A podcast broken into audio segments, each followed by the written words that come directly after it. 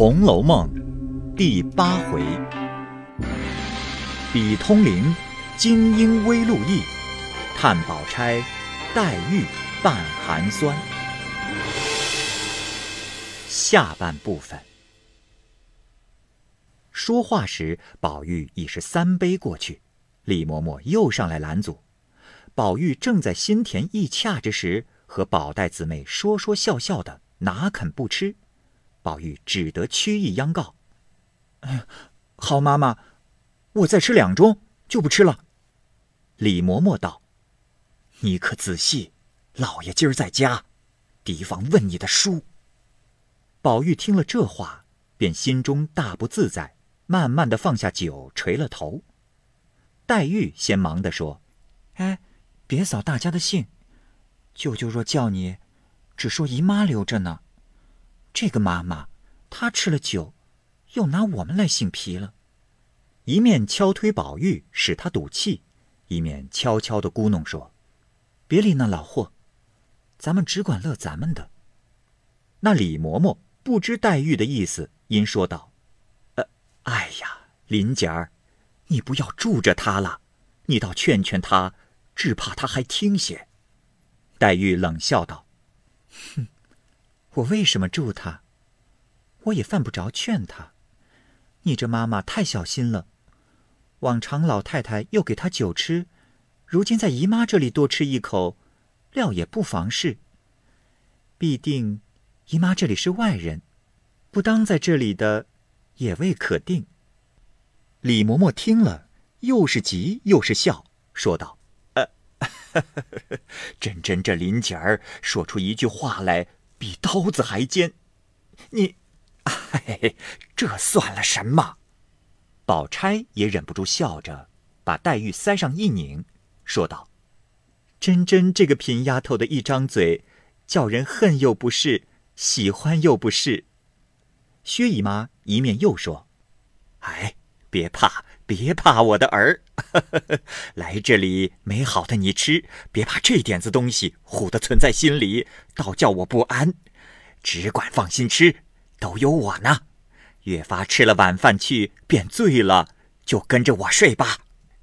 因命，啊，再烫热酒来，姨妈陪你吃两杯，可就吃饭吧。啊。宝玉听了，方又鼓起兴来。李嬷嬷因吩咐小丫头子们：“哎，你们在这里小心着，我家里换了衣服就来，悄悄的回姨太太，别由着她，多给她吃。”说着便家去了。这里虽还有两三个婆子，都是不关痛痒的，见李嬷嬷走了，也都悄悄的去寻方便去了。只剩了两个小丫头子，乐得讨宝玉的欢喜。幸而薛姨妈千哄万哄的，只容她吃了几杯，就忙收过了。做酸笋鸡皮汤，宝玉喝了两碗，吃了半碗碧筋粥。一时薛林二人也吃了饭，又艳艳的沏了茶来，大家吃了，薛姨妈方放了心。雪雁等三四个丫头已吃了饭，进来侍候。黛玉因问宝玉道：“哎，你走不走？”宝玉咩斜倦眼道：“哦，你要走，我和你一同走。”黛玉听说，遂起身道：“咱们来了这一日，也该回去了，还不知那边怎么找咱们呢。”说着，二人便告辞。小丫头忙捧过斗笠来，宝玉便把头略低一低，命她戴上。那丫头便将这大红星毡斗笠一抖。才往宝玉头上一合，宝玉便说：“哎呀，爸爸，好蠢的东西！你也清醒，难道没见过别人戴过的？让我自己戴吧。”黛玉站在炕沿上道：“哎，啰嗦什么？过来，我瞧瞧吧。”宝玉忙就近前来，黛玉用手整理，轻轻拢住束发冠，将斗沿掖在抹额之上。将那一颗胡桃大的绛绒簪缨扶起，颤巍巍露于斗外。整理已毕，端详了端详，说道：“嗯，好了，披上斗篷吧。”宝玉听了，方接了斗篷披上。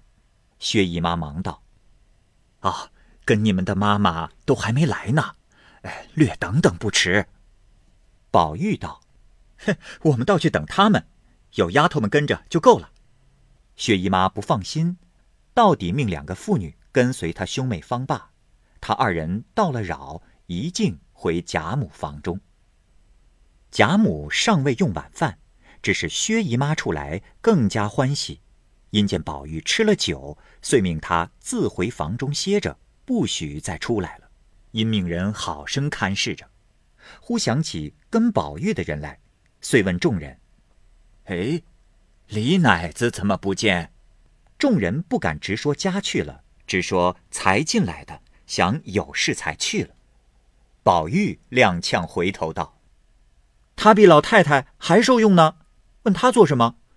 没有他，只怕我还多活两日。”一面说，一面来至自己的卧室，只见笔墨在案，晴雯先接出来，笑说道：“好好，哼，耍我研了这些墨，早起高兴，只写了三个字，丢下笔就走了。”哄得我们等了这一日，哎，快来与我写完这些墨才罢。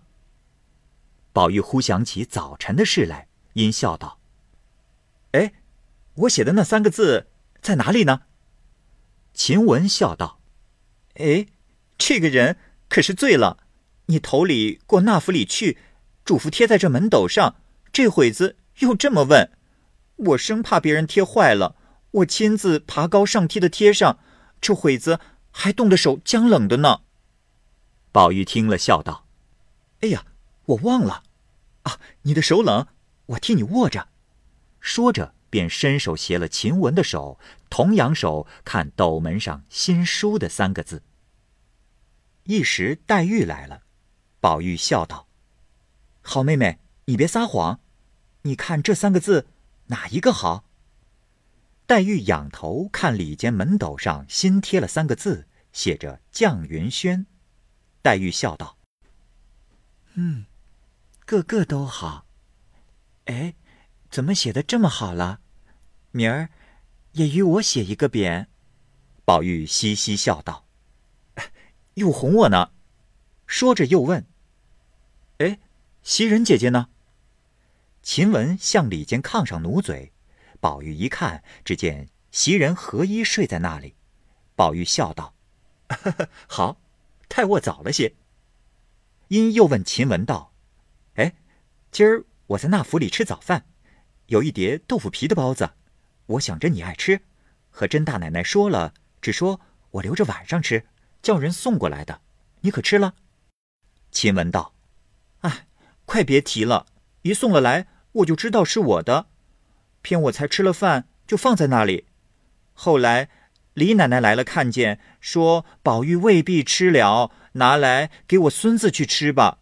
他就叫人拿了家去了。接着倩雪捧上茶来，宝玉因让：“哎，林妹妹吃茶。”众人笑说：“林妹妹早走了，还让呢。”宝玉吃了半碗茶，忽又想起早起的茶来，因问倩雪道。哎早起沏了一碗风露茶，我说过那茶要三四次后才出色的，这会子怎么又沏了这个来？倩雪道：“我原是留着的，那会子李奶奶来了，她要尝尝，就给她吃了。”宝玉听了，将手中的茶杯只顺手往地下一掷，呼啷一声打了个粉碎，泼了倩雪一裙子的茶，又跳起来问着倩雪道。哼，她是你哪门子的奶奶？你们这么孝敬她，不过是仗着我小时候吃过她几日奶罢了。如今宠得她比祖宗还大了，如今我又吃不着奶了，白白养着祖宗做什么？撵了出去，大家干净。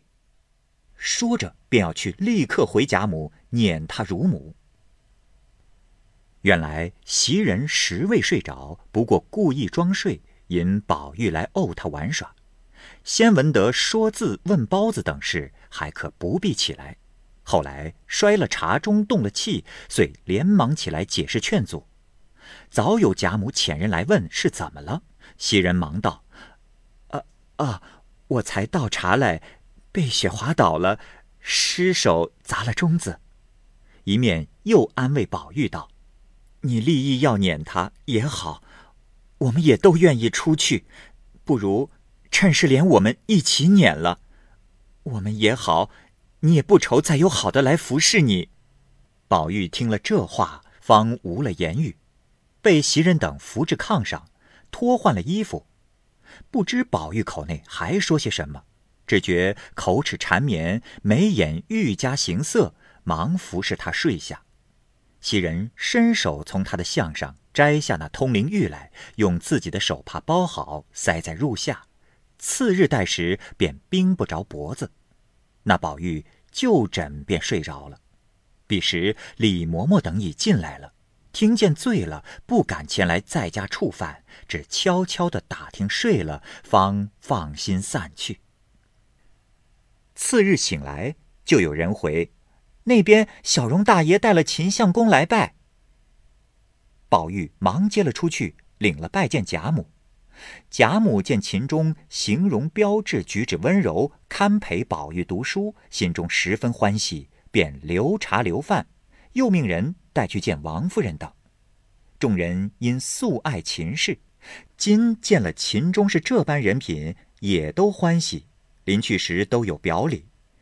贾母又与了一个荷包，并一个金魁星，取文星和合之意，又嘱咐他道：“你家住得远，或有一时寒热饥饱不便，只管住在这里，不必限定了。